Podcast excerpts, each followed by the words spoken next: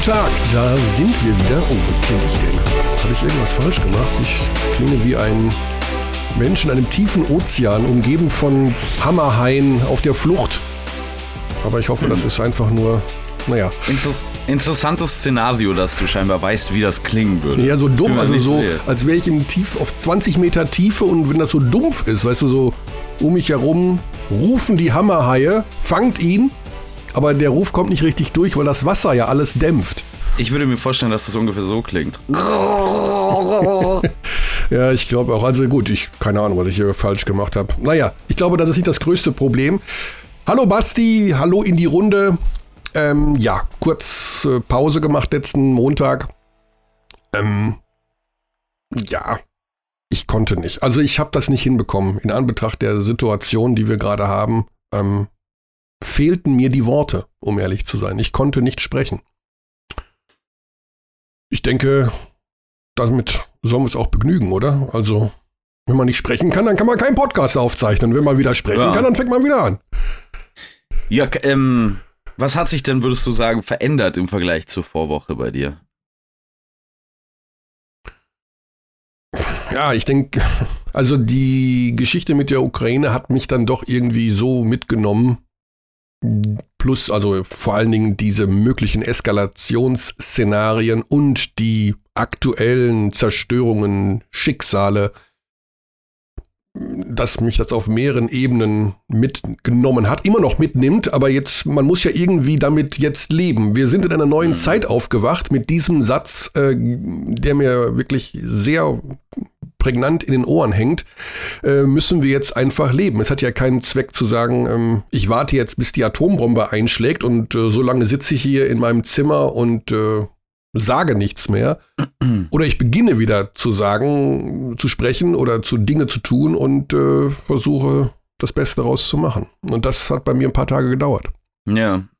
Kann man durchaus nachvollziehen, ja. Also ich glaube, so ging es vielen, so ging es fast allen. Ja, genau. Also deswegen, ich bin da kein, kein Sonderfall, aber wenn da nun die Produktion dieses 60 bis 90 Minüters ähm, dranhängt, dann fällt er eben mal aus.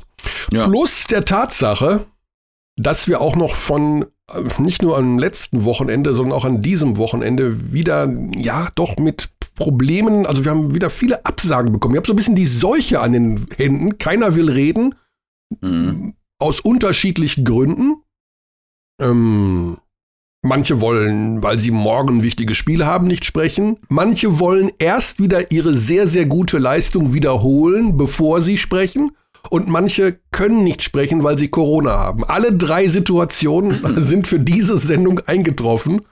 Jetzt kannst du versuchen, Namen festzuknüpfen, wer das denn sein könnte.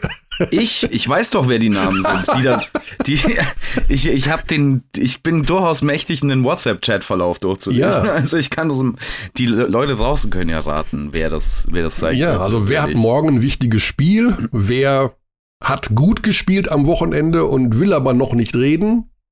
Das ist so interessant, wenn man nur reden kann, nachdem man eine gute Leistung wiederholt hat. Dann hätte ich noch nichts gesagt mein ganzes Leben. Also tatsächlich, ich hau den Namen jetzt raus, weil es auch kein großes Geheimnis ist, dass wir schon seit einiger Zeit versuchen, ihn hier mal zu begrüßen. Er war schon mal da. Vor zwei, Richard drei- David Precht. Richard David Precht. Nee, der Sorry. nicht. Da, können, da kann ich dann zumindest intellektuell nicht mithalten. Ich auch nicht. Aber äh, nee, ich dachte natürlich an Kostja Muschidi vom MBC. Ähm, der will aber erstmal weiter gut spielen, bevor er dann eventuell wieder in Interviews ne, sagen kann, will, möchte, dass jetzt alles besser wird. Die Sache ist die, nächsten Sonntag bin ich beim MBC Mhm. und da krall ich ihn mir mal. Ja, und dann sage ich ihm mal, Kostja, komm hier, mach mal jetzt hier zehn Minuten. Und ich dachte gerade noch, Basti, vor zehn Minuten, dass diese Seuche mit unseren Gästen vorbei ist. Denn weißt du, was passiert ist? Nee, erzähl mir. Also, wir haben doch versucht, Paul Zipser gestern im Vorlauf mit Grußbotschaften aus der BBL von irgendwelchen Buddies zurück zu begrüßen. Mhm. Das haben wir nicht nur versucht, das haben wir auch umgesetzt, indem wir mehrere Spieler kontaktiert haben. Nimm doch mal eine Videogrußbotschaft auf für den Zipser. Die habe ich auch Maodo Loh geschickt, diese Anfrage. Schick doch mal eine Videobotschaft für den Paul. Und vor 20 Minuten kommt die Antwort, Äh, ja, was muss ich machen? Was habe ich denn? Äh, ich schicke das jetzt. Ich sage, nee, jetzt ist es zu spät, Maodo. Jetzt ist vorbei, die Sendung. Ah, Mist. Ärgerlich. Ähm, ich rufe den Paul gleich an. Ich sage, na, du kannst das wieder wettmachen, indem du einfach in zehn Minuten mit uns zehn Minuten hier im Podcast sprichst. Und ich dachte mir, yes, da kam da nicht mehr raus. Ah, Da, ja. Guild Trip. Und dann, äh, Podcast-Gäste äh, akquirieren durch äh, Schuld. ja, Schuldgefühle. jetzt. Und dann noch bei Maodo, das ja sowieso ein herzensguter Kerl ist. Und er sagt dann, nee, nee, ich kann, ich habe um 11 Uhr Training. Und ich so, naja, mein Freund, wir haben 9.55 Uhr. Um 10.15 Uhr schmeiße ich dich aus der Leitung. Ah, nee, doch, äh, ja, machen wir nächste Woche. Oder ja, hurra und tschüss. Okay. Also, welcome to my world. Und äh, Maodo also auch nicht dabei. Naja, Also sind, sind wir heute wirklich auf uns äh, zurückgelassen. Also wir Aktuell- beide sind heute die Besetzung. aktuell besteht die aus Sebastian Peter Ulrich. Damit ich mich ihn veröffentlicht, deinen Zweitnamen. Wow. Oh mein Gott, ich weiß nicht, wie ich mit diesem Geheimnis da draußen noch weiterleben soll. Sebastian Peter Ulrich und meine Wenigkeit. Ich habe keinen Zweitnamen, also insofern ähm, kann ich da nichts offenbaren. Thema Eine Bottle-Episode nennt man das im, im TV, in Serien. Wir machen heute eine Bottle-Episode. Eine Wir Bo- kümmern uns heute sehr um unsere Charaktere. Oh Gott. Wir, wir äh, fügen ein bisschen was zur Backstory hinzu, vielleicht kümmern uns um unsere Dynamik, damit die Leute für die kommenden Staffeln ein besseres Verständnis haben von unserem Verhältnis. Ach du liebe Zeit. So eine Art offene Therapiestunde, Ja, es wird sehr viel geweint oft. Ähm, um Himmels Willen. sehr emotional, geschrien, manchmal gibt's Streitereien. Ach, übrigens, ich habe bei der zweiten Staffel Ted Lasso mehr geweint als gelacht. Nur wohl zum Thema Comedy, ne? Also, Ja, ich weine da auch, wenn ich an das Screenwriting denke. da, ich muss da auch weinen, tatsächlich, ja. ja, wir sind heute auf uns allein gestellt und zwei Dinge vielleicht noch vorangestellt. Ähm, wir haben uns entschieden, im Zuge dieser äh, weltpolitischen Umstände, ja, vorerst auf solche Dinge wie Gewinnspiele und übertriebenes ähm, Fun-Geplänkel und Gaga-Gedöns zu verzichten. Buff, kein Gewinnspiel. Zweitens, man muss ja auch immer so ein bisschen aufpassen mit den Überraschungsanrufen. Also ich sag mal ganz ehrlich, das Allerschlimmste, was mir passieren könnte, das Allerschlimmste ist für mich, wenn man eine Überraschungsfeier organisiert. Für meinen Geburtstag oder sowas. Mhm. Da würde ich flüchten. Das mag ich nicht. Und ich weiß, dass dieses Thema Überraschungsanrufe durchaus eine gewisse Sensibilität hat bei den bei dem ein oder anderen Kollegen oder Kolleginnen. Oh ja, ich habe mich gestern auch mit einem dieser möglicherweise von dir gemeinten Kollegen unterhalten, der mich darum angefleht hat, dass wir ihn bitte heute nicht anrufen sollen. Ah, hast du mit dem gestern gearbeitet? Ja. Dann rufen wir ihn an. Du meinst Birdie. Der will nicht angerufen werden heute. nee, der hat gesagt, er möchte heute nicht angerufen werden, bitte. Ah, das hätte er dir nicht sagen dürfen. Ja. Weil eigentlich müssen wir ihn dann ja anrufen. Hm. Aber ich will mich auch nicht mit ihm äh, streiten und das ist äh, nicht gut. Also, gut, also das Thema Überraschungsanrufe haben wir jetzt auch erstmal auf Eis gelegt. Vielleicht fällt uns hinten raus noch irgendwas ein. Wir lassen uns erstmal treiben, Basti, und erzählen uns Geschichten aus der großen, weiten Welt des Oh. deutschen und europäischen Basketballs. Denn da gibt es ja durchaus Neuigkeiten, Veränderungen und Alteingesessenes. Ja, dann schauen wir erstmal auf die BWL, so wie es unsere normale Struktur ist, würde Ja. ich sagen. Normale Also- Struktur in diesem Podcast. Du wolltest doch keine Witze machen. ähm, ja, wir haben einige Spiele gehabt an diesem Wochenende. Ich war bei der Partie des FC Bayern gegen Brose Bamberg. Mhm. Und ähm, damit können wir auch anfangen. Oder wo warst du? Du hast. Oh, warte mal. Ich war gar nirgendwo dieses Wochenende. Du warst gar nirgends. Nicht in der BWL. Ich war am Freitag, habe ich die Euroleague gemacht. Ah, genau. Du warst bei dem ganz schicken Spiel. Oh, du, Moment, Moment, Basti. Du warst ja, Ja. bei dem Emo-Drama Bayern gegen Hamburg. Das ist korrekt, ja. Da war ich unter der Woche. Mhm. Ja, das war eines der merkwürdigsten Spiele zu kommentieren aller Zeiten. Ich glaube, den Zuschauern ist es auch so gegangen. Ich glaube, den beiden Teams ist es auch so gegangen. Man wusste am Ende gar nicht, was man fühlen soll. Es war eine komplette Achterbahn. Ging natürlich los mit, wie ich finde, also ich bin nicht immer der größte Freund von Andreas Riquese gewesen in der Vergangenheit, gerade mit seinen ähm, Interview-Aussagen, die ich oft ein bisschen out there finde. Und auch da, selbst in dieser kleinen Struktur von Andreas Riquese selbst, gab es einen interessanten Storyverlauf, finde ich, für diesen ähm, späten Nachmittag. Weil das, was er vor dem Spiel über den Ukraine-Konflikt gesagt hat, über den Ukraine-Krieg, wie man es nennen muss, war so gut, dass ich fast Tränen in den Augen gehabt habe. Er hat Bezug genommen auch auf seine Familie, die in den Balkankriegen oder mit den, von den Balkankriegen mit beeinträchtigt war. Es war wirklich super emotional und ich dachte, man kann das nicht viel besser auf den Punkt bringen als ein Basketballcoach. Ich meine, es gibt auch nicht viele Leute, die man da besser befragen könnte dazu zu dem Thema als Andrea Tricchieri, weil diese Weltgewandtheit, dieses Kümmern um Themen abseits des Basketballs, das ist nun mal so auch ein Staple von ihm. Und dann hat sich das Ganze wieder gewendet, als er dann nach, der, nach dem Spiel mit Bezugnahme auf die Situation von Nicola Bepp auf der PK im Prinzip die Schuld in Richtung Hamburg Towers geschoben hat, mhm. obwohl wir mehrfach ähm, mehrfach und auch ziemlich deutlich gesagt haben, es gab keinen Kontakt. Es gibt keinen, es gab keinen Grund dafür, wieso Nick Waller-Bepp vom Korb abgerutscht ist mit diesem schlimmen Fall, hat sich ja letztendlich jetzt herausgestellt, dass es nicht ganz so schlimm war, wie man ähm, erst befürchten musste. Eine schwere Gehirnerschütterung ist immer noch eine relativ harte Verletzung und wir haben auch in der Vergangenheit im Basketball, im Sport allgemein schon gesehen, dass das eine lange Zeit dauern kann, mhm. bis Spieler mit der Verletzung wieder auf dem Parkett stehen. Ähm, ist aber nicht so schlimm wie das, was man sich im ersten Moment ausgemalt hat. Und das war äh, schon allein da interessant. Aber das war ja nur eine von 14 Geschichten ungefähr beim FC Bayern an diesem Nachmittag. Es hat mir fast ein bisschen leid getan. Das habe ich auch während der Live-Übertragung gesagt. Weil Caleb Holmesley wirklich die Hälfte für die Ewigkeit spielt, macht 25 Punkte, trifft, glaube ich, vier Dreier in Folge. Und es ist einfach ins Nichts verhallt so ein bisschen weil so viel außenrum war. Also Paul Zipser, das Comeback, 15 Sekunden gespielt. Das war, glaube ich, auch für alle Berichterstatter in der Halle ein emotionaler Moment, weil es schon eine besondere Geschichte ist, davon zurückzukommen. Und dann auch noch Nia Djedovic und Darren Hilliard, die ewig raus waren bei den Bayern und wieder mit dabei sind. Also da war so viel los, dass man das eigentlich gerne in fünf Spiele gelegt hätte, statt in eins. Die Sache war ja auch noch, dass ähm, ja, also so viel los war und am Ende das auch noch ein richtig gutes Spiel war mit zwei völlig verschiedenen Halbzeiten und ähm, interessant eben auch die Geschichte mit Homesley, der tatsächlich relativ eindeutig mit den Bayern in Verbindung gebracht wird. Ja. Ähm, insofern kann das durchaus auch mal interessant sein, den so ein bisschen zu verfolgen. Also natürlich erst für die kommende Saison logischerweise, aber. Das finde ich, finde ich, finde ich ganz spannend, um ehrlich zu sein, weil, also da verwebt sich so ein Netz von miteinander konkurrierenden Meldungen über die mögliche Zukunft des FC Bayern Basketball, finde ich.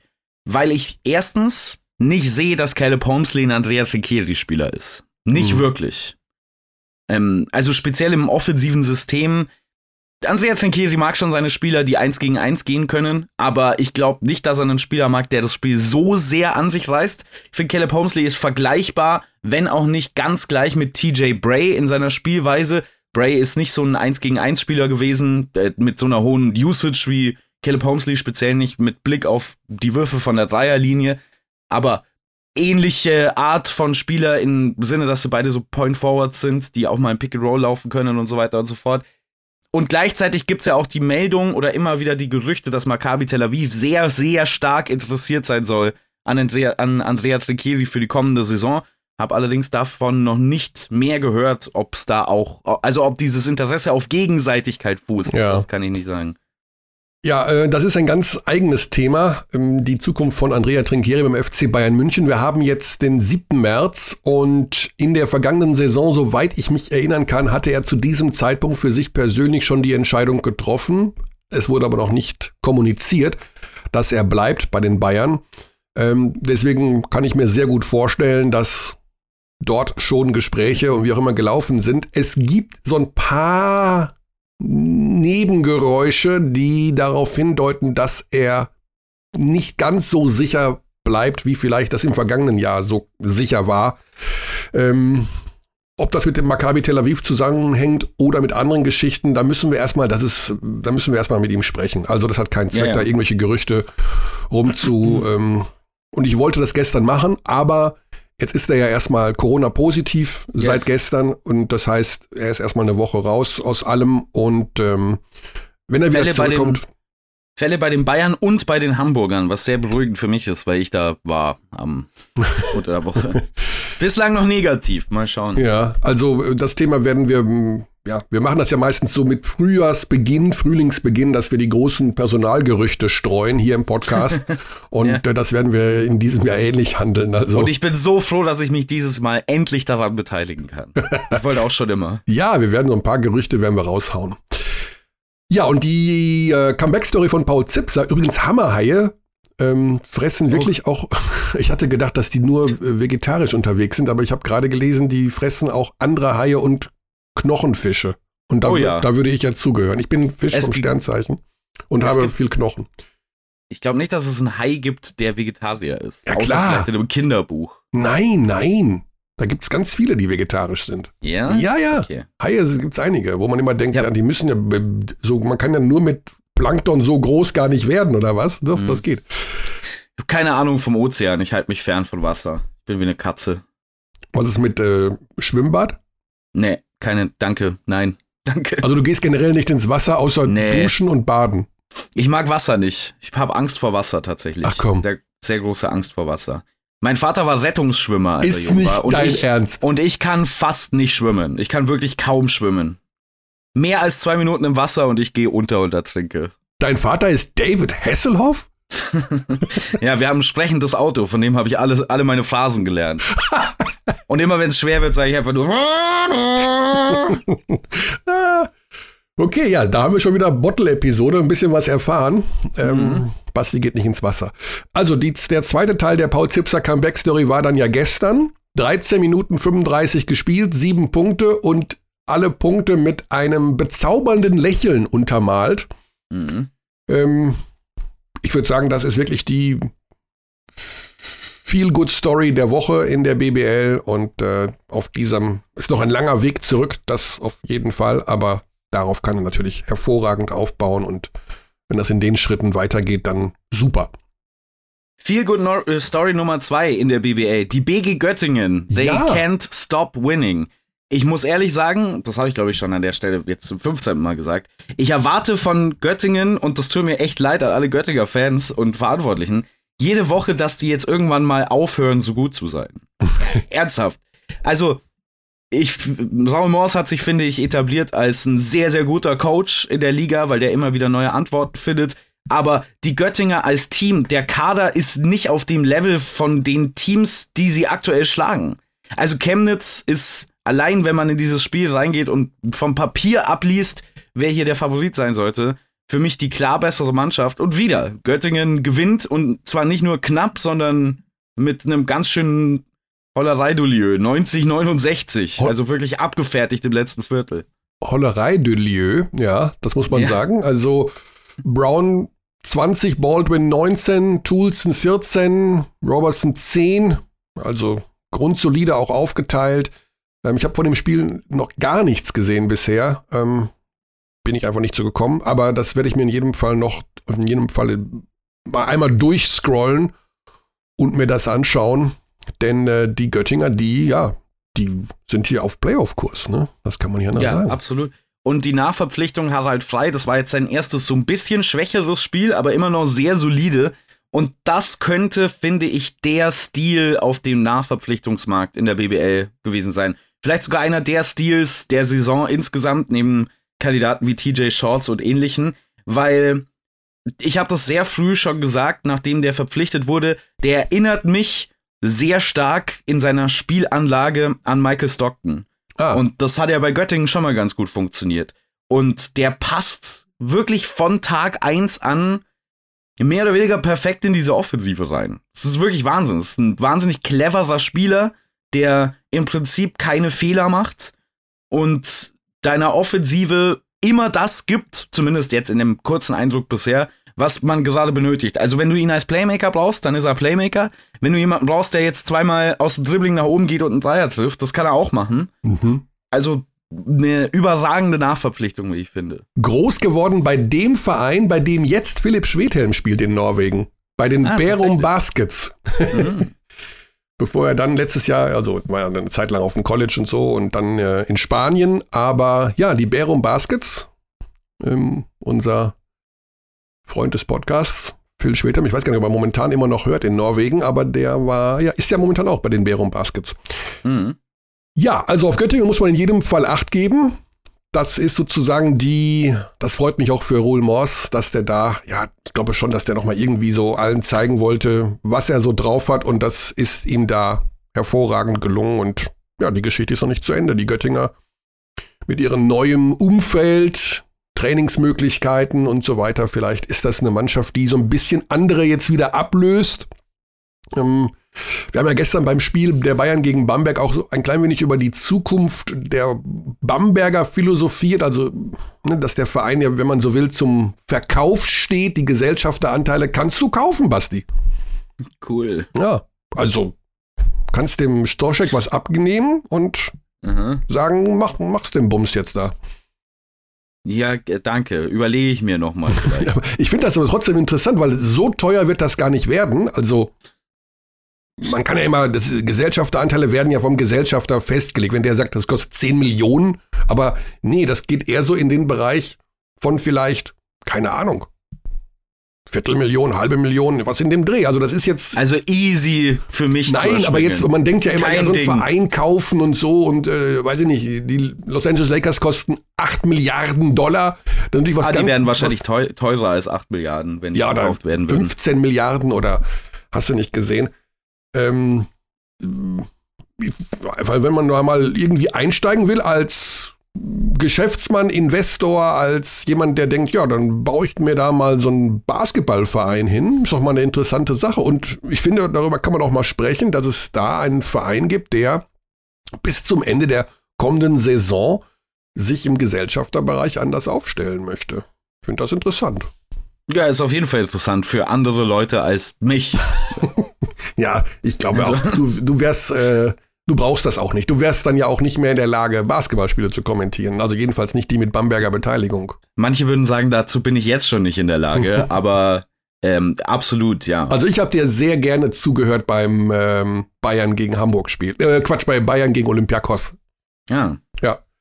Auch wenn ich, ähm, das muss ich vielleicht aufklären, aber das, wir sind noch nicht in unserem Euroleague-Segment, aber mhm. ich habe eine ein Teaser für unser Euroleague-Segment. Lass mich raten, es gibt um das Foul von Lucic. Ja, ja, das war falsch. Ich habe hab, hab eine falsche, das war falsch von mir. Ja. einen falschen Call gemacht. Falschen ja. Call gemacht. Aber ich glaube, den hätten viele von uns gemacht in der Situation, weil, da kommen wir dann nachher noch zu, wenn wir über die Euroleague ja. sprechen. Genau, also dann morgen, das ist immer so eine Geschichte, wenn unmittelbar nach der Ausstrahlung des Podcasts, also unmittelbar, aber 8, 24 Stunden später schon wieder Spiele sind, die äh, von so einer großen Bedeutung sein können wie Bonn gegen Bayern. Das mhm. ist ein interessantes Spiel am Dienstagabend um 20.30 Uhr oder das Spiel, wo ich mich hinbegeben werde, Bamberg gegen Oldenburg. Oh. Bamberg-Oldenburg ist richtig interessant. Ja. Das ist richtig interessant. Die Oldenburger, ich meine, ja, die müssen so ein bisschen aufpassen, dass dieser, das Freispielen äh, nicht nur so ein kleines, ja, ein kleiner Funken war, sondern dass es da jetzt auch weitergeht, dass man weiter defensiv arbeiten muss. 100, über 100 Punkte kassiert gegen Hamburg. Ähm, jetzt muss man in Bamberg versuchen zu gewinnen. Ich bin ehrlich, ich glaube, dass das im Prinzip alles egal ist, solange man über der Linie bleibt bei Oldenburg in mhm. dieser Saison. Also mehr als das kann man nicht mehr wollen zu diesem Zeitpunkt. Nee. Ich weiß gar nicht mehr, ob das rechnerisch überhaupt noch möglich wäre, so richtig realistisch. Also, oder wie hoch die, rechnerisch ist natürlich möglich, aber wie hoch die ähm, Wahrscheinlichkeit wäre, dass man doch in die Playoffs kommt. Und ich glaube, ich gehe jetzt sehr stark davon aus, dass die Oldenburger über dem Strich stehen werden, weil es da doch sehr viel schwächere Teams für mich gibt unten drin. Auch natürlich ein bisschen abhängig von der Personallage. Das ist auch so ein Unterschied zu den anderen Mannschaften, die da unten drin sind.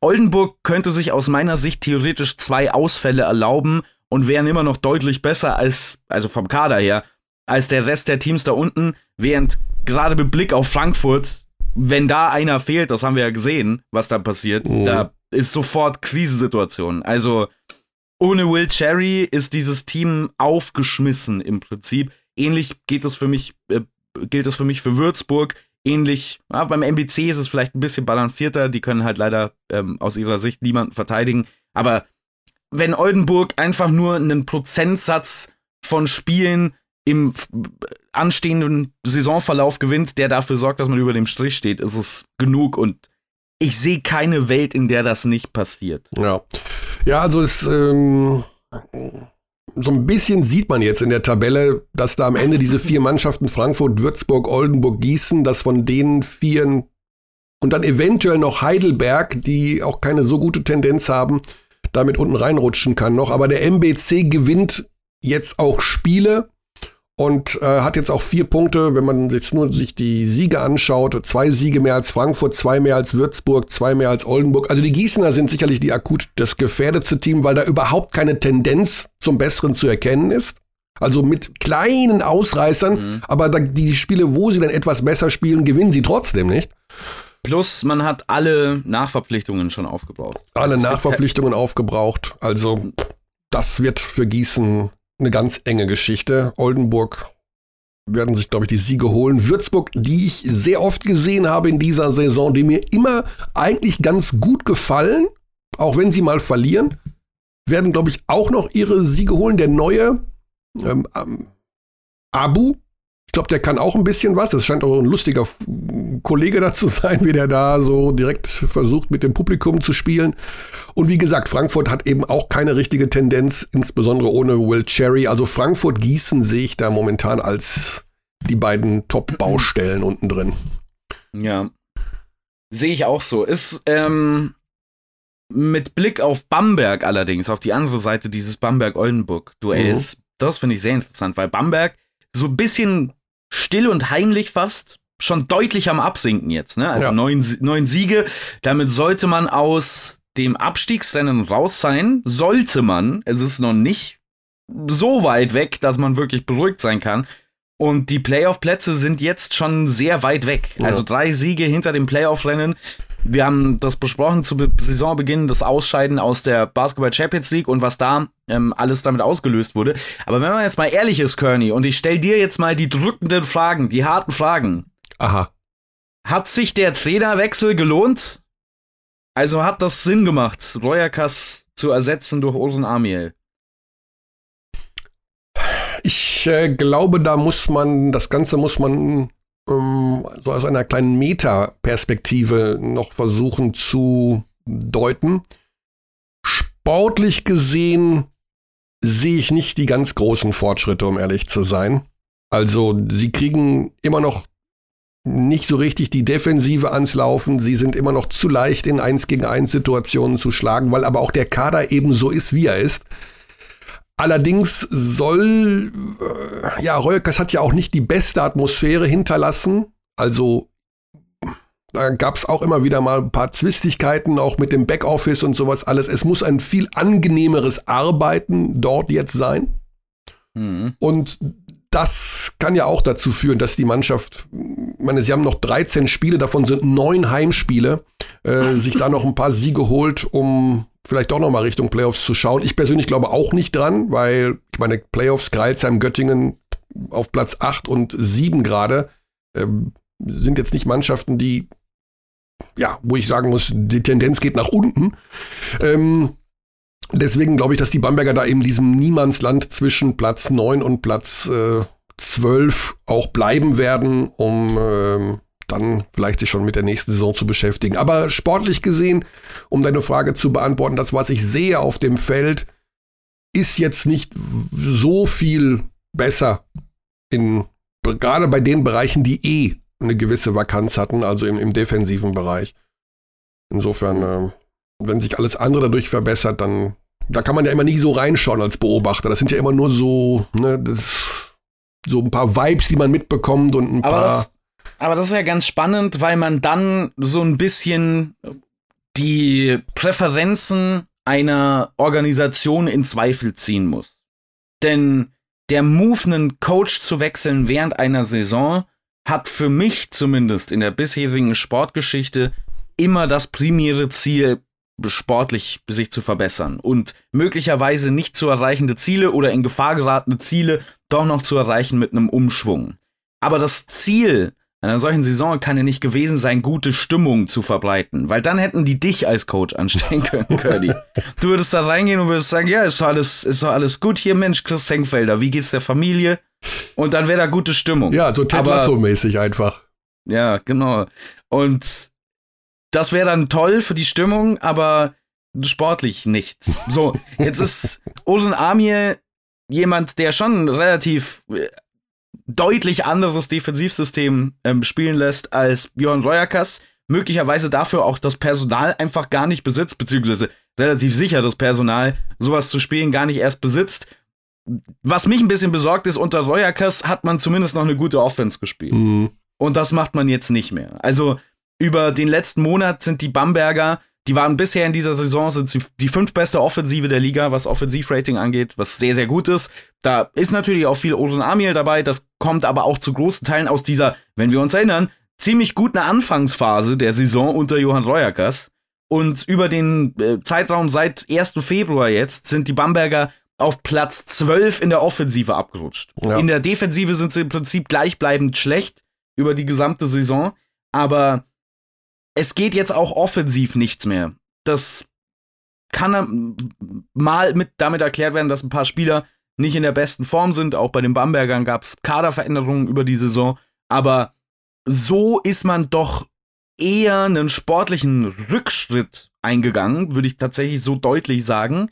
Mit einem möglichen Blick auf eine bessere Stimmung und eine vermeintliche nächste Saison, die sehr ungewiss ist. Also ich kann mir, und ich habe nicht mit ihm gesprochen, aber nicht vorstellen, dass Chris Senkfelder nächstes Jahr noch bei Bamberg spielt. Ähm, dazu, also nach dem, was ich weiß und nach dem, was mir auch noch mal gestern erzählt wurde, hat Chris Senkfelder Vertrag für die kommende Saison und da steht nicht drin, dass er da in irgendeiner Form rauskommt. Also ohne Ausstiegsklausel. Das ist das, was ich ähm, auch noch mal gehört habe, weil ich mich da auch on-air zu geäußert habe. Okay. Die Sache ist die, ich glaube das nicht. Also ich glaube, dass da auch, von mir aus ist da auch keine Ausstiegsklausel drin. Das mag ja sein. Aber wenn jemand gehen will, dann geht der. Mhm. Und ähm, wenn da auch noch ein Buyout bezahlt wird, was eventuell gar nicht im Vertrag drinsteht, was man aber aushandeln kann, und wenn dann irgendwie doch alle zufrieden sind, dann geht der. Da kann mir keiner irgendwas anderes erzählen. Verträge sind in dem Moment Papier. Mehr nicht. Oder eine Verhandlungsgrundlage. Aber du setzt einen Senkfelder, wenn der dann 28 Jahre ist und ist im Zenit seines Schaffens und da ruft, ähm, weiß ich nicht, ein Euroleague-Verein an und sagt, wie sieht's aus? Dann wird er sagen, ich habe keine Klausel. Und dann werden die sagen, gib mir mal deinen Chef. Und dann geht's halt los. Also, mhm. weißt du, deswegen, ja, der Vertrag ist wohl damals sehr gut aus Bamberger Sicht abgeschlossen worden, aber alles ist verhandelbar. Chris Senkfelder ist ein sehr faszinierender Spieler, finde ich, weil er wirklich in manchen Situationen einfach eine Ein-Mann-Offensive ist ja. in dieser, dieser Spielzeit. Also, das einzige Problem, was er hat, ist, dass er kein wirklich guter Playmaker ist. Das heißt, man kann den Ball aus seinen Händen forcieren und nicht unbedingt zu besten offensiven Optionen führen lassen, wenn er, wenn er ähm, gedoppelt wird. Aber abgesehen davon ist der Kerl einfach ein laufender Korb. Ja. Der, also der über 50% aus dem Feld, 44% von der Dreierlinie bei viereinhalb Versuchen, ähm, gute Freiwurfquote der ist auf jeden Fall für die beiden deutschen Euroleague-Teams, sollte der ganz oben auf der Liste stehen, finde ich. Mehr noch bei den Münchnern als bei Alba Berlin, weil Alba Berlin auf dieser Position sehr, sehr tief und sehr, sehr gut besetzt ist. Die Münchner auch, aber nicht mit deutschem Talent. Mhm. Also Leon Radojevic, klar, ist ähm, ein Big Man, der ähm, auf der deutschen Seite steht. Aber ich glaube, bei München und also die sollten ihn auf jeden Fall ganz weit oben auf dem Zettel haben, ist das, was ich sage. Ja. Also was ich mir bei Senkfelder auch sehr gut gefällt, ist, dass das jemand ist, bei dem man erkennen kann, dass der einfach das Maximale aus seinen Möglichkeiten macht. Also der ist ja nicht mit dem gnadenlosesten Talent des Basketballs auf die Welt gekommen und durchs Leben gegangen, aber der hat sich einfach unheimlich viel erarbeitet und immer so, ja, ich denke doch. Ja. Würde ich ein bisschen widersprechen tatsächlich. Ja. Also der hat vielleicht nicht die athletischen Anlagen wie manche andere Spieler. Also ist jetzt kein Javonte Green, der so ja, gut. Aus, der, aus der Halle springt.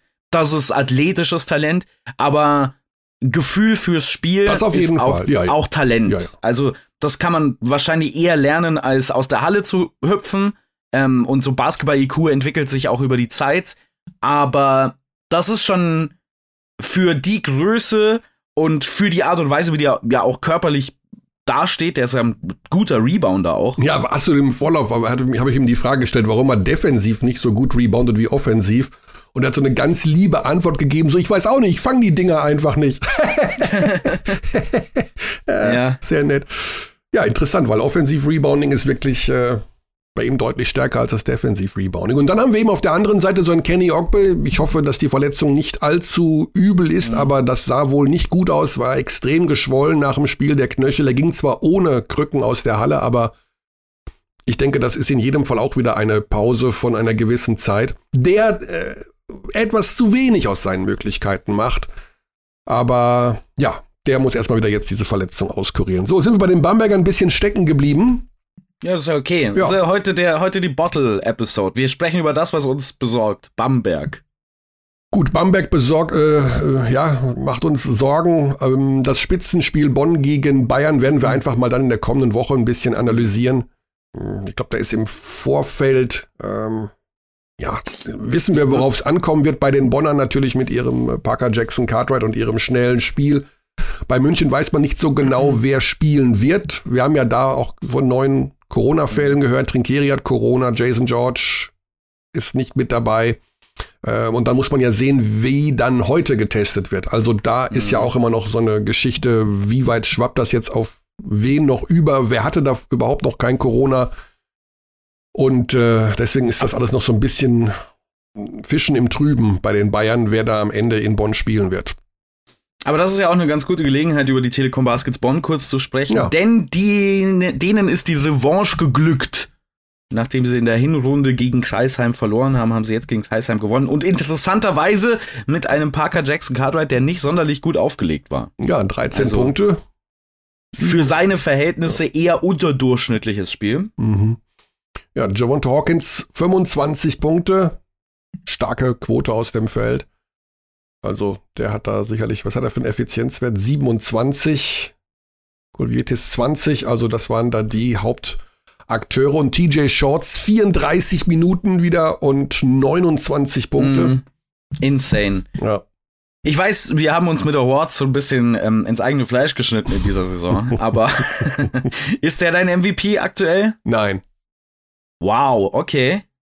Nee, ich mache das dieses Jahr. Ich weiß nicht, äh, wie das geregelt wird, ob ich wieder mitwählen darf oder nicht. Normalerweise dürfen wir ja mitwählen. Ähm, ich, ähm, wir haben ja diese ewige Diskussion ah, immer, was denn mit den, was ist mit so Maudolo zum Beispiel? Ne? Der spielt ja eine super Saison, aber das ist dann immer, dass man bei Berlin und bei den Bayern immer sagt, ja, das ist aber, der, der spielt ja vor allem in der Euroleague gut. Nee, der spielt eben auch in der BBL gut.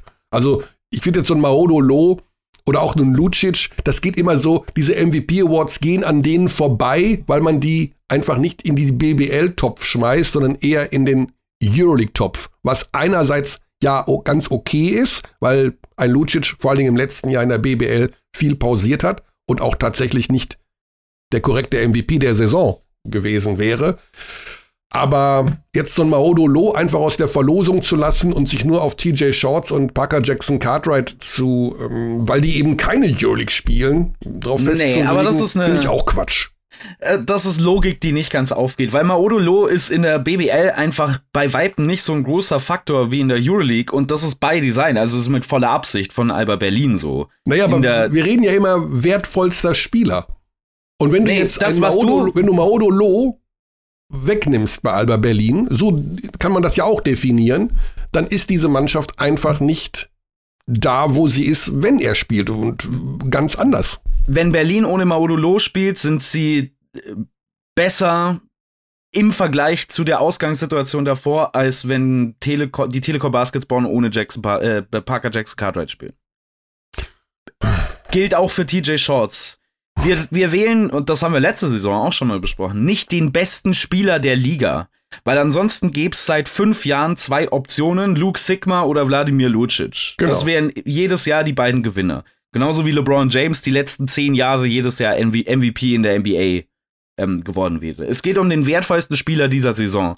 Und dieses Top-Level-Talent in der Euroleague, das sehen wir ja auch immer wieder, wenn zum Beispiel der amtierende MVP Jalen Smith dann auf einmal auf Euroleague Level spielt, der jetzt immer mehr in sein Spiel reinkommt, was gut zu sehen ist, aber extreme Schwierigkeiten hatte zu Beginn der Saison, dann merkt man, okay, da ist schon nochmal ein Level-Unterschied. Aber das ändert nichts für den Wettbewerb im Nationalen und wer da gut performt und wer da sehr, sehr wichtig ist für seine Teams. Und da ist es auch diese Saison wieder für mich der Fall, dass quasi per Default kein Spieler von Alba Berlin oder dem FC Bayern Basketball einer der Kandidaten sein kann. Am ehesten noch von diesen beiden Teams finde ich entweder, also, na, tue ich mich ein bisschen schwer. Also Deshaun Thomas musst du auch mit genau, reinnehmen. Am ehesten Deshaun Thomas noch bei den Bayern. Mhm. Ja. Das ist noch am ehesten Kandidat von diesen beiden Mannschaften. Ja. Weil der fast jedes BBL-Spiel macht und im Prinzip in jedem BBL-Spiel auch ähm, abliefert auf sehr, sehr hohem offensiven Niveau. Mhm. Gut, aber das machen wir dann, sobald die Wahlunterlagen eingetroffen sind. Äh, ja, ich wähle ja nicht, ich rede nur gern. Ja, ja, du, ja, es gibt einige, die nicht mit abstimmen von unseren mhm. Kollegen, ähm, weil sie sagen, das gehört sich nicht, weil wir äh, Journalisten sind und das irgendwie nicht, das sollen Coaches machen und andere Spieler, aber nicht Menschen, die als Sofasportler zu Hause sitzen und sagen, spring höher, du faules Stück. Aber ich sehe das anders. Also ich finde, man kann, ich darf nicht, weil es um meine Person geht, sondern ich denke, das dürfen auch andere mitbestimmen. Von mir aus auch Fans. Also ich habe da überhaupt keinen Blutdruck mit. Ähm, Aktuelle Entwicklung übrigens, das wollte ja. ich noch mit einbringen. Telekom Baskets Bonn, auch wichtiger Sieg gegen Kreisheim, weil die so ein bisschen abgerutscht sind. Noch nicht wirklich tabellarisch merkbar, aber wenn man die Zahlen hinter den Zahlen heranzieht, die waren ja über lange Zeit in dieser Saison ähm, die zweitbeste Mannschaft in Netrating, also die Bilanz zwischen ähm, Offensive und Defensive nach 100 Ballbesitzen, so der beste Schnitt, den man errechnen kann, wie gut ein Team wirklich performt, sind jetzt mittlerweile ähm, Vierter hinter Bayern, Alba. Und wer ist das drittbeste Team Deutschlands aktuell, wenn man nach Netrating geht? Ja, wahrscheinlich dann Göttingen. Mm, nee. Göttingen ist, ist wenn es ums Net-Rating ja. gehen würde, wäre Göttingen gerade so, ähm, also wären Neunter, wären außerhalb der ähm, Playoffs. Äh, ja, sag schon. Die MHP Riesen Ludwigsburg, ah. die oft unterschätzten von Michael Körner, MHP Riesen Ludwigsburg. Ja, ich habe das Gefühl, die würgen sich so ein bisschen durch diese Saison, wenn ich das so sehe. Immer wenn ich da hinschalte, passiert nichts und dann am Ende haben sie das Spiel zwar gewonnen, aber dann so mit 68, 57 oder sowas. Es ist schon eine ähm, sehr viel mehr noch von Defense geprägte Saison bei Ludwigsburg als letztes Jahr, auch wenn die Defensivzahlen nicht so wirklich gut aussehen. Was, ähm, naja, sie sehen schon gut aus, aber nicht so gut wie in der vergangenen Saison zum Beispiel. Was sich echt deutlich verändert hat, und das ist ein Wandel, der auf den ersten Blick für mich fast merkwürdig scheint, ist, dass Ludwigsburg ihren eigenen Spielstil so ein bisschen verändert haben. Die waren jetzt Jahre eigentlich fast immer unter John Patrick eines der Teams mit der meisten Pace, mit ganz viel Tempo, ähnlich so wie Hamburg jetzt spielt, den Gegner zu Fehlern zwingen, pressen und dann in der Transition im Fastbreak abschließen. Die Ludwigsburger sind eins der langsamsten Teams der Liga diese Saison. Mhm. Und ich glaube, dass das sehr deutlich zusammenhängt mit der internationalen Doppelbelastung. Ich glaube, dass doch diese Champions League es einfach nicht möglich ja. ist, das haben wir ja vor der Saison schon als Theorie aufgestellt, dass man mit diesem Dauer be befeuern, Dauerpace ähm, so spielen kann. Dagegen spricht, dass das schnellste Team der Liga Hamburg ist. jetzt, ja. jetzt ich darüber, darüber so rede. Also irgendwie geht das bei denen, aber nicht bei. Aber Vielleicht sind deine ganzen Statistiken auch einfach total überbewertet, Sebastian Peter Ulrich. Mit Net-Rating und Pace. Warum nehmen wir nicht einfach so, wie es in der Tabelle steht? Tja, weil wir dann nie einen tieferen Einblick bekommen werden als Ludwigsburg 5. Was machen die denn richtig gut, Curdy? Die sind Fünfter? die sind richtig gut darin, Fünfter zu sein. Ja, und am Anfang waren sie Zweiter und jetzt sind sie Fünfter. Das heißt, sie verschlechtern sich. Nein, du hast schon recht. Natürlich muss man ein bisschen äh, genauer hinschauen. Manchmal denke ich mir, äh, ja, ich gucke halt gerne also auch immer noch auf Punkte, Rebounds, Assists, Steals. Wer hat die meisten Steals der Liga? Ähm, Kendall McCallum vom Tabellenletzten. Genau, ja. ein bisschen genauer hinschauen. Das ist mhm. nämlich kein schlechter scheint Verteidiger. Ja, scheint ja sportlich richtig zu helfen, dann, dass er so viele Steals hat. Mhm. richtig gut zu sein, dass der so oft den Ball klaut. Das ist ja ein echter Indikator für Erfolg scheinbar. Obwohl mir der wirklich gut gefällt. Also tatsächlich. Ja, der ist ein guter Spieler. Mhm. Ich sag nur, dass. das haben wir aber auch schon mal dis diskutiert, das Ganze. 2,8 Steals ist übrigens ein sehr guter Wert. Ja, es ist, ist sehr, sehr viel. Und in seinem Fall sind das tatsächlich auch zu großen Teilen echte Steals. Ähm, es gibt allerdings, das haben wir damals auch schon besprochen, so ein paar Spieler in der Weltgeschichte des Basketballs, die der eigenen Verteidigung mehr wehtun damit, dass sie so hart auf Steals geht. Gutes Beispiel für mich war vor ein paar Jahren, auch wenn der mittlerweile einen kometenhaften Aufstieg gemacht hat in der Basketballwelt, über den haben wir vorhin schon gesprochen, Javonte Green ja. bei Ratio Farm Ulm, Shooting Guard in Ulm, Center bei den Chicago Bulls. das ja. ist Wahnsinn. Ähm, aber der hatte natürlich alle defensiven Anlagen, super Athlet, unfassbar lange Arme und so, hat aber in vielen Spielen einfach an der falschen Position für mich gestanden, weil er immer auf diese äh, Steals im Passwegen gegangen ist. Da ist natürlich auch so ein bisschen schwierig auseinander zu klabüsern, wie viel das gewünscht war vom Coaching-Staff und wie viel davon einfach sein Free-Roaming, ich mach das jetzt mal alleine. Aber Ulm hat in der Saison, als Javonte Green da war, der war natürlich spektakulär und ein sehr, sehr guter, sehr, sehr positiver Spieler, auch weil er offensiv so viel gegeben hat. Aber der hat sehr, sehr oft an falschen Positionen gestanden, weil er auf den Stil gegangen ist mhm. in seiner Zeit in Ulm. Was er sich jetzt tatsächlich komplett abgewohnt hat. Also der ist ein komplett anderer Spieler ähm, nicht nur von der Position, auch von der Spielweise in der NBA. das ist schon Wahnsinn. Da, da gab es mal damals, Per Günther hat irgendwie sich da so ein klein wenig mal in einem Interview drüber lustig gemacht, dass der immer in die Passwege reinspringt. Das war ja wirklich teilweise absurd, was der für Risiken eingegangen ist, um die Bälle zu klauen. Ja, ja. Ähm, und wenn es funktioniert, dann ist es ein Fastbreak 360 Dunk und wir sind alle wow. Und yeah, wenn er vorbeispringt, ist es halt, wenn er vorbeispringt, ist es halt der nächste offene Dreier ja. vom Gegner. So.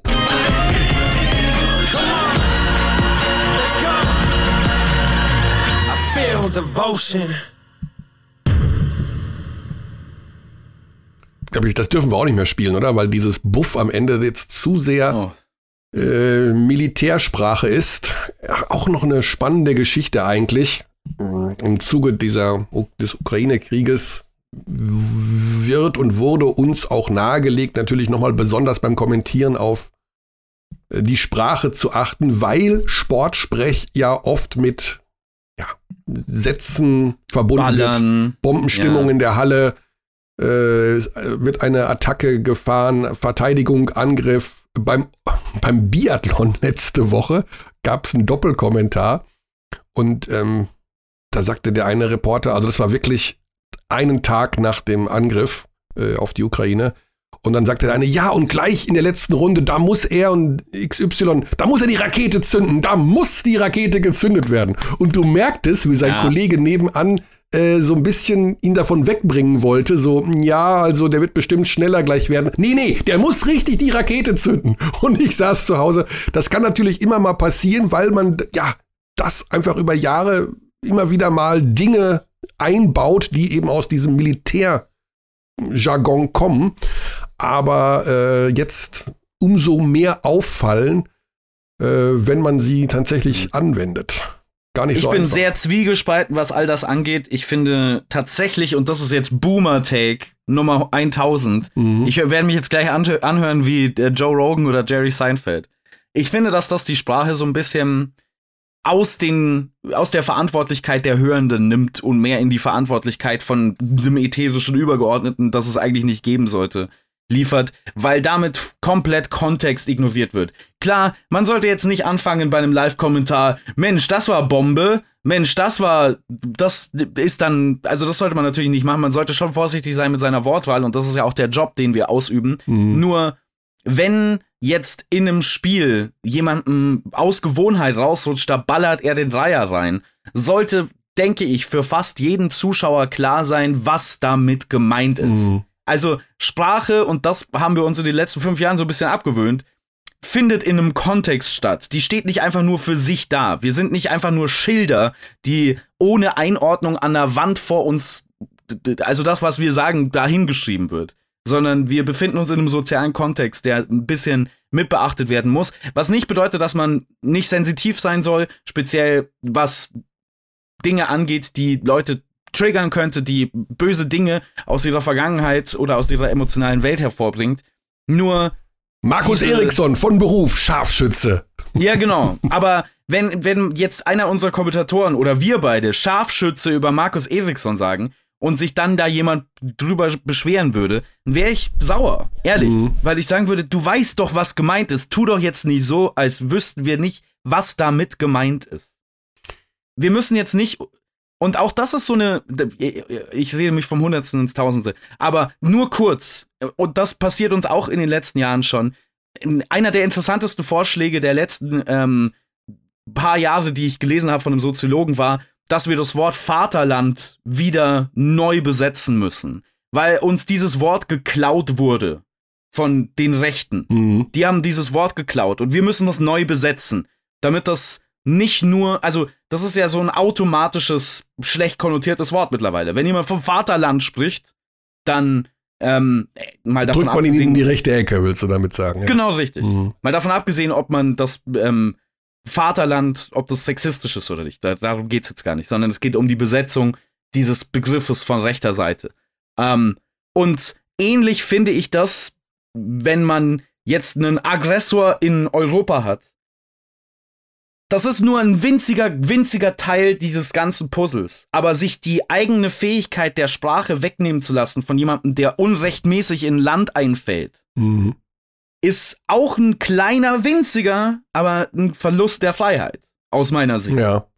Ja, vor allen Dingen, ähm, wir haben ja eh mit dem Thema Sprache in den letzten zwei, drei Jahren ähm, ja immer wieder mal Diskussionen gehabt. Also ich will gar nicht jetzt das Genderfass aufmachen, aber das geht ja auch in eine Richtung, wo sich manche der äh, Freiheit beraubt fühlen, einfach so Ja. zu sprechen, wie ihnen der Schnabel gewachsen ist. Aber das sind zwei unterschiedliche Ja, ja, sind- Dinge. ja, ja, ja, das ist- Weil es, geht, es geht in dem Fall für mich um Machtstrukturen. Denn durch Nicht-Gendern und das Nicht-Einbeziehen von Minderheiten in Sprache, also das sind zwei unterschiedliche Dinge. Gendern und Einbeziehen von Minderheiten in Sprache ist nicht das gleiche, sondern es sind zwei unterschiedliche Dinge. Ähm, verleiht man im Prinzip sprachlich denjenigen eine Macht, die im Kontext der Geschichte bislang mehr oder weniger machtlos waren. Mhm. Das heißt, es kommt von unten. Während, wenn wir uns jetzt von Putin die Möglichkeit nehmen lassen, Rakete zu sagen, in einem anderen Kontext als Rakete, dann kommt es von oben. Das sind zwei unterschiedliche Prozesse. Und ich, die Bewegung von unten ist legitim für mich, weil sie geprägt ist durch eine lange, durch, durch lange historische Erfahrungen, die Generationen überschreiten, während das von oben illegitim ist, weil das im Prinzip selbstverhängte Zensur ist für mich. Okay, gut. Euroleague. Und da gibt es ja, da gibt es ja eh noch deutlich mehr sportpolitische Auswirkungen als jetzt in der BBL zum Beispiel. Denn die drei russischen Teams aus Moskau, St. Petersburg und Kasan sind zwar momentan vom Spielbetrieb freigestellt, aber machen wir uns nichts vor, die kommen natürlich nicht zurück. Also das würde mich jetzt unfassbar I don't wundern. know. Bitte? Woher nimmst du die Sicherheit? Weil die Sicherheit? der Basketball dann die einzige Sportart wäre, die diesen Trend, den es gerade überall gibt, nämlich russische Sportlerinnen und Sportler auszuschließen aus Wettkämpfen, umdrehen würde. Und das traue ich der Euroleague in dem Fall nicht zu. I don't know. Ich bin mir da noch nicht so sicher. Es kann sich sehr schnell verändern, glaube ich, innerhalb von ein paar Wochen.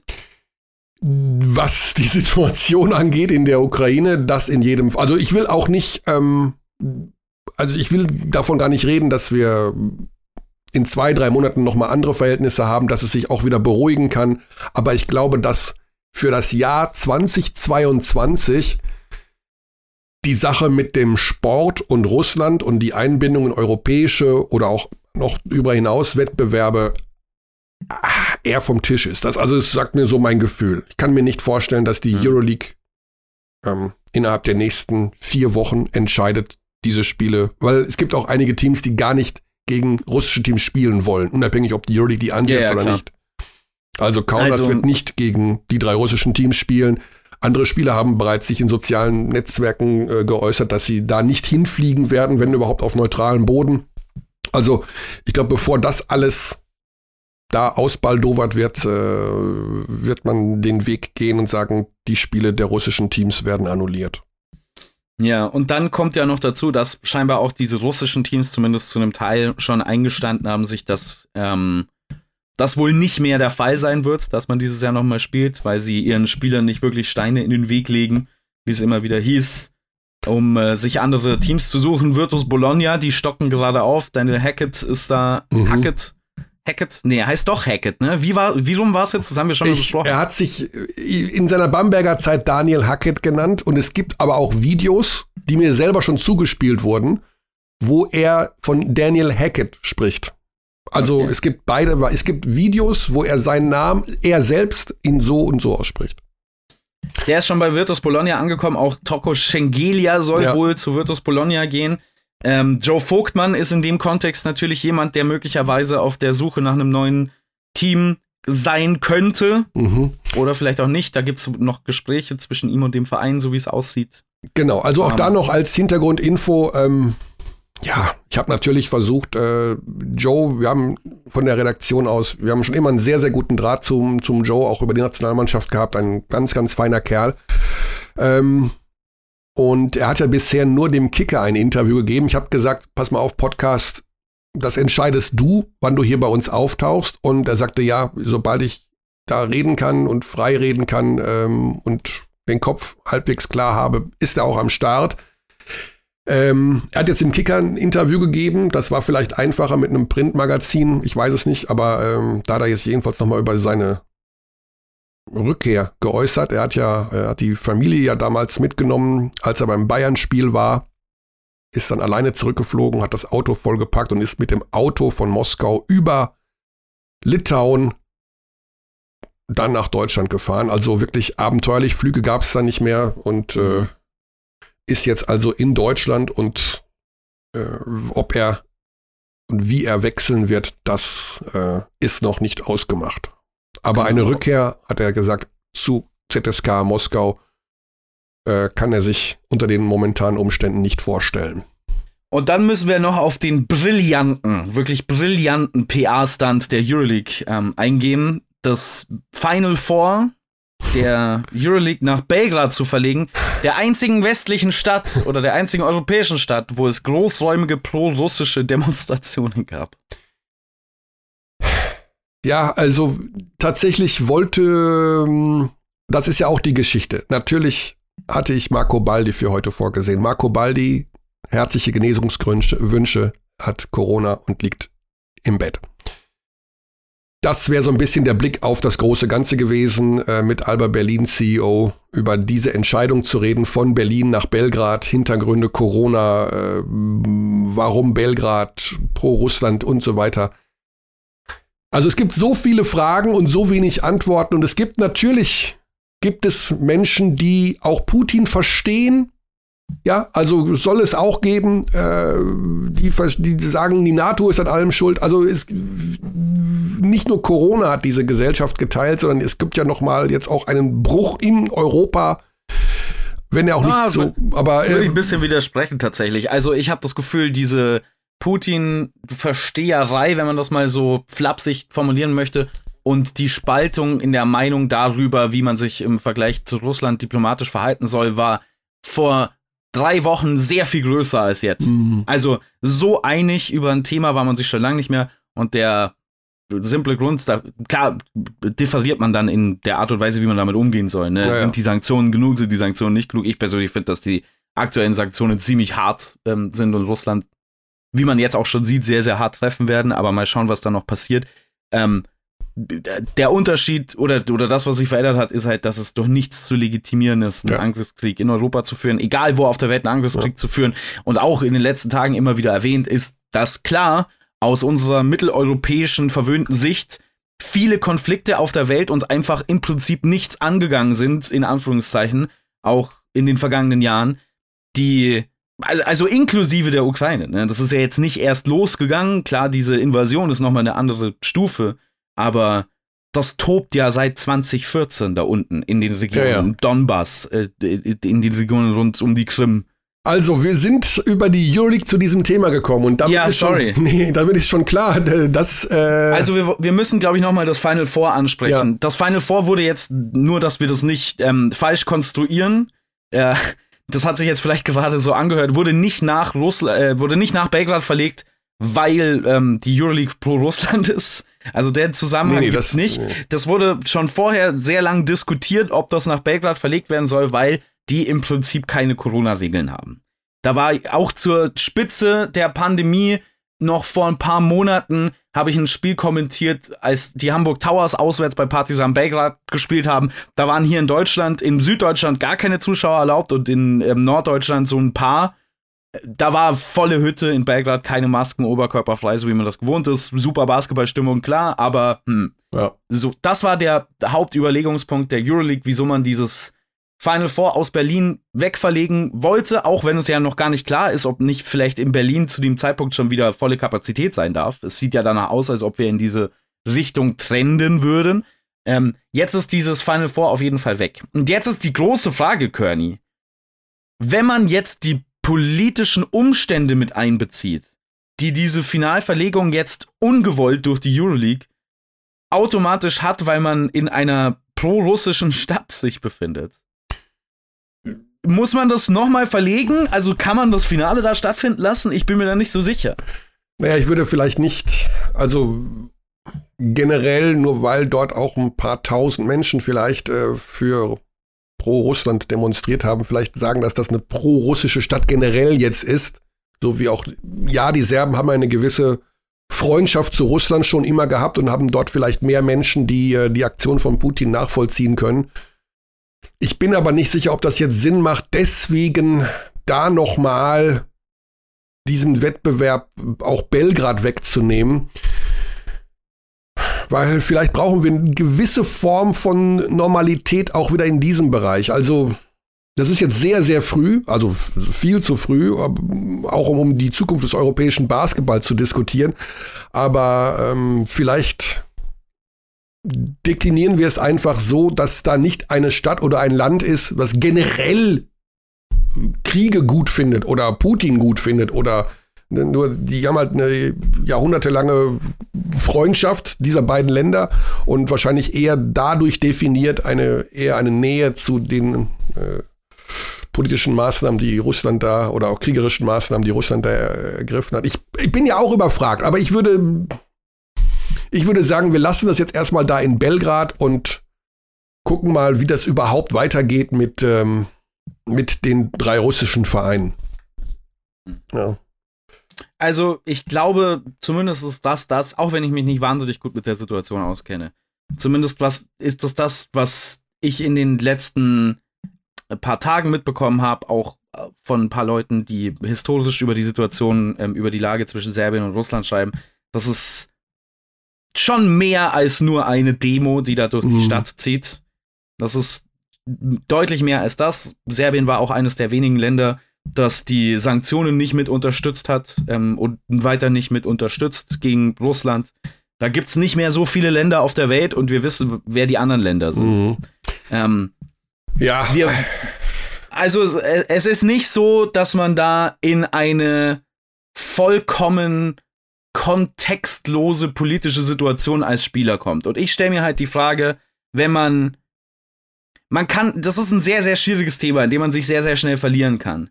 Aber man stelle sich jetzt vor, Spieler haben ihre Vereine verlassen, weil sie nicht mehr in Russland aufgrund der Lage spielen möchten, so wie es ja aktuell passiert. Was passiert denn dann, wenn die in einem Final Four in der Euroleague spielen? Haben die Fans, haben die Leute, die da sind, das vergessen? Mhm. Sind das, sind die da sicher? Ich weiß es nicht. Ja, also, also vor dem Hintergrund, das möchte man sich dann wirklich nicht ausmalen, ne? wenn äh, da das noch zu pro-russischen Kundgebungen in der Halle kommt. Äh, ich weiß es doch auch nicht, Basti. Ich dachte, wir. Ich bin da ratlos. Nimmt man das Belgrad deswegen wieder weg, weil man nicht ausschließen kann, dass sich Fangruppierungen das Ganze also, in ein pro-russisches Ding verwandeln? Wenn wir aus, die, aus der, wir müssen gar nicht moralisch darüber diskutieren oder das Ganze moralisch betrachten. Wir müssen es rein aus der Sicht eines Businesses, wie es die Euroleague ist, betrachten. Und das war ja eine Business-Entscheidung, das nach Belgrad zu verlegen. Das war ja nur, wir können hier mehr Fans reinbringen, das ist besser für unser mhm. Geschäft. Punkt.